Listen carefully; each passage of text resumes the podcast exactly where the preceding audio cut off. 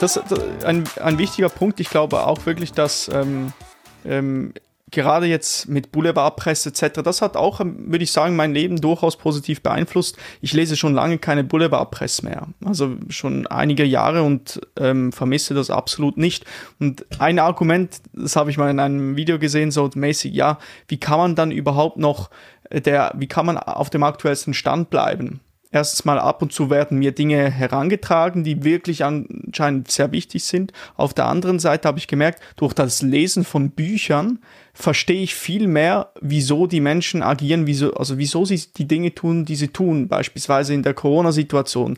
Dann, dann versteht man viel mehr, wie die, wieso die Menschen so reagieren, wie sie reagiert haben oder immer noch reagieren. Weißt du ein wenig, was ich meine damit? So, total, mhm. total. Mhm. Und ja, die Diskussion kenne ich. Ich habe, glaube ich, in 2018 aufgehört, irgendwelche Medien zu konsumieren. Und ja, das Argument, dann weißt du nicht mehr, was passiert. Ich muss dir ganz ehrlich sagen, das, was mich persönlich betrifft, das weiß ich ja, kriegt man ja mit. Also wenn irgendwo irgendwas Wesentliches ist, dann kriege ich es mit. Und ansonsten frage ich mich halt schon, welchen Einfluss hat das auf mich und mein Verhalten, wenn ich weiß, dass in China ein Sack Reis umgefallen ist. Früher wussten wir das auch nicht oder wenn dann halt Monate später, wenn dann der Brief per Chef hier war ist halt immer so die Frage, wie fest kann ich beeinflussen, was auf der Welt geschieht, indem ich immer weiß, was auf der Welt geschieht, kann ich nicht bei mir sein, bei mir bleiben und mich nach ethischen und moralischen Grundsätzen verhalten und so auch eine Veränderung auf der Welt sein, ohne so beeinflusst zu sein, dass wir jetzt ständig fürchten müssen, das. Und ja, also ich frage mich halt immer, was bringt es, politische Stammtischdiskussionen zu führen, wenn wir uns nicht danach verhalten? Also wenn wir sagen, das ist etwas, worauf ich absolut hochsensibel reagiere, man sollte mal, wir müssten doch, ja, tu es oder tu es nicht, aber hör auf zu lamentieren bei einem Glas Bier. Das ist so meine Einstellung dazu. Aber mhm. ich bin auch wirklich tatsächlich nicht mehr diskussionsfähig. Also ich suche keine Kompromisse mehr, sondern Konsens und ich, ich will keine Diskussion mehr, sondern Gespräche auf Augenhöhe. Alles andere, sorry, nicht verfügbar dafür. Mhm. Mhm. Ja, ja. Ich glaube, das ist wirklich so ein Punkt, mit dem man schon einiges erreichen kann, wenn man vielleicht mal so ein, zwei Wochen die, die Presse weglässt und schaut, was passiert, wie man sich dann mal fühlt. Mal auch das Handy am Morgen, glaube ich, einfach wegzulassen. Das mache ich schon viele, viele Wochen, Monate, Jahre mittlerweile. Und das, man hat so eine Ruhe dann am Morgen. Man kann diese drei, vier, fünf Stunden zu Deep Work, was so wichtig ist meines Erachtens nach, einfach völlig äh, ohne Interruptions durchführen und ich glaube, auch ein Punkt ist, mit dieser Boulevardpresse, wieso Leute sagen, ja, du musst das lesen, um auf dem aktuellsten Stand zu bleiben, ist dieser, dieses, du, zu sagen dann, ja, du, du willst nicht teilnehmen an der Trauer um etwas oder so mäßig, du musst auch in Panik ausbrechen, du musst auch teilhaben. Und ich merke dann immer, okay, persönlich, wenn ich sehe, dass zum Beispiel jemand verunfallt ist, das tut mir im Herzen genauso weh und das macht mich traurig, wenn ich das sehe. Aber ich kann jetzt an dem nichts ändern aktiv. Was gibt es für mir einen Mehrwert schlussendlich?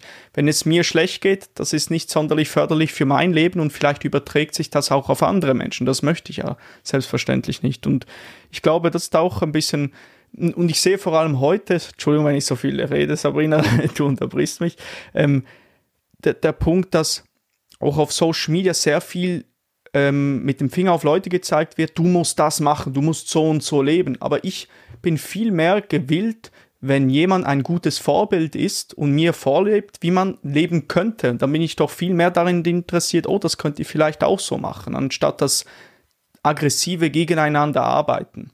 Ja bin sowas von bei dir. Ich habe das jetzt ja sieben Jahre intensiv studiert mit dem Tod und der Trauer und dem Sterben, kam auf die Quintessenz, die du jetzt so wunderschön beschrieben hast. Und auch wenn du nicht inspiriert bist, so zu leben wie diese Mensch, weil wir sind hier keine Schafe, die geklont wurden, wir dürfen so leben, wie sich das für uns richtig anfühlt, dann bist du aber vielleicht doch inspiriert zu sehen, der macht, was er Bock hat, so sieht es auf jeden Fall von außen aus. Dann kann ich ja auch machen, was sich für mich richtig anfühlt, statt das zu tun, was irgendjemand mir sagt, was sich für mich richtig anfühlen muss oder sollte. Das alleine reicht ja schon, weil ich glaube halt, dass jeder Mensch weiß, was für ihn das Beste ist. Tief in innen wurde ein bisschen verschüttet und es ist auch manchmal ein bisschen schwammig inzwischen, kommt man aber wieder ran. Und dann den Mut zu haben, diesen eigenen Weg einfach zu gehen. Und dann ist halt links vielleicht dann weg und rechts ist vielleicht auch weg. Mhm. Das, muss, das nimmt man in Kauf. Aber vielleicht ist das gar nicht schlimm. vielleicht hat es eh mhm. nie gepasst. Mhm. Was ich denke, was vielen Leuten vielleicht im Weg steht, ist dieses nötige Selbstvertrauen oder diesen Mut zu haben. Was könntest du jemandem da empfehlen, ein wenig, der einfach Mühe damit hat, sein Leben selbst in die Hand zu nehmen, zu sagen, so, jetzt muss ich mal etwas ändern, weil wenn ich das das Leben lang so mache, dann wird es mir einfach nicht gut gehen, und ich bin unglücklich. Ja, ich denke, es geht hier sehr, sehr oft um das Thema der Verantwortung. Diese Schuldfrage. Also solange ich natürlich tue, was ich denke, was ein anderer von mir erwartet, dann kann ich irgendwann sagen, wegen dir. Wegen dir habe ich keine Kinder. Ich hätte so gern Kinder gehabt. Wegen dir, wegen dir, wegen dir. Ich muss natürlich nicht hinschauen, weil der Blick in den Spiegel ist manchmal nicht so angenehm. Also das ist, glaube ich, einfach das Ding zu sagen, hey, übernimm die Verantwortung selbst und sei einfach ehrlich zu dir. Und wie man hier den Mut dazu gewinnt, ich weiß es wirklich nicht. Ich habe mich der Frage sehr intensiv gestellt ich glaube, auch hier ist völlig egal. Mach einfach dein Ding. Und wenn jemand sich inspiriert fühlt, ich glaube, wir müssen gar niemandem helfen, dass er auch diesen Weg gehen kann. Weil ganz ehrlich, wenn er ihn gehen will, wird er ihn gehen. Und ansonsten sucht er halt eine Ausrede, einen Schuldigen, eine Entschuldigung. Und dann tut es eh nicht. Da kannst du dich auch auf den Kopf stellen und ihn, und ihn über das Wasser tragen. Wenn er drüber ankommen, angekommen ist, springt er zurück in die Fluten. Also es geht nicht. Wir sind nicht hier, um irgendwen zu retten.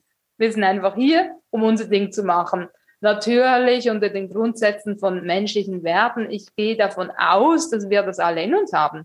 Ich gehe nicht davon aus, tatsächlich, dass wir einfach alle entweder völlig böse oder völlig nett auf die Welt kommen. Wir haben alles in uns und wir schauen, wem geben wir Nährboden, den guten und den, den negativen Anteilen. Und von daher denke ich, einfach bei sich sein und bleiben und gar niemandem helfen wollen, ist tatsächlich wahrscheinlich die einzige Hilfe, die wir bieten können.